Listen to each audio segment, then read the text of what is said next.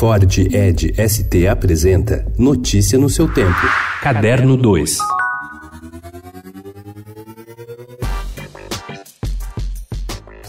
A inspiração de Juca de Oliveira é alimentada pela indignação. O dramaturgo já prepara um novo texto com o título As Mãos Limpas, que indica o caminho político da trama.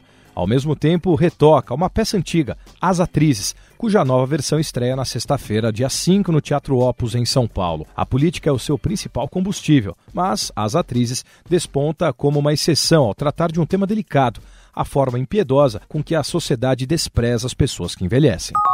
Comprometida em aumentar a representatividade e diversidade de seus membros, a Academia de Artes e Ciências Cinematográficas de Hollywood anunciou nesta segunda-feira, dia 1 que está integrando mais 842 associados de 59 países. A maioria é de mulheres, 50%, seguidas pelos afrodescendentes, 29%. O Brasil conta com mais seis representantes, entre artistas e técnicos, como os produtores Luiz Carlos e Luci Barreto e a diretora Laís Bodansky. We're going to give them a vision of the world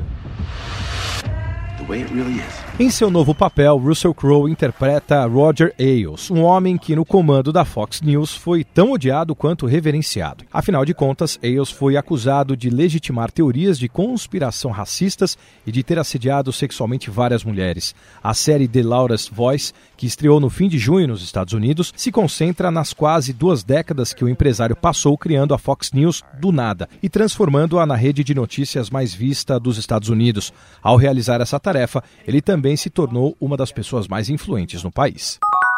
Estas são imagens da reserva de Cari, no estado do Amazonas. São anos de disputas entre garimpeiros e aqueles que há séculos vivem e preservam aquela região.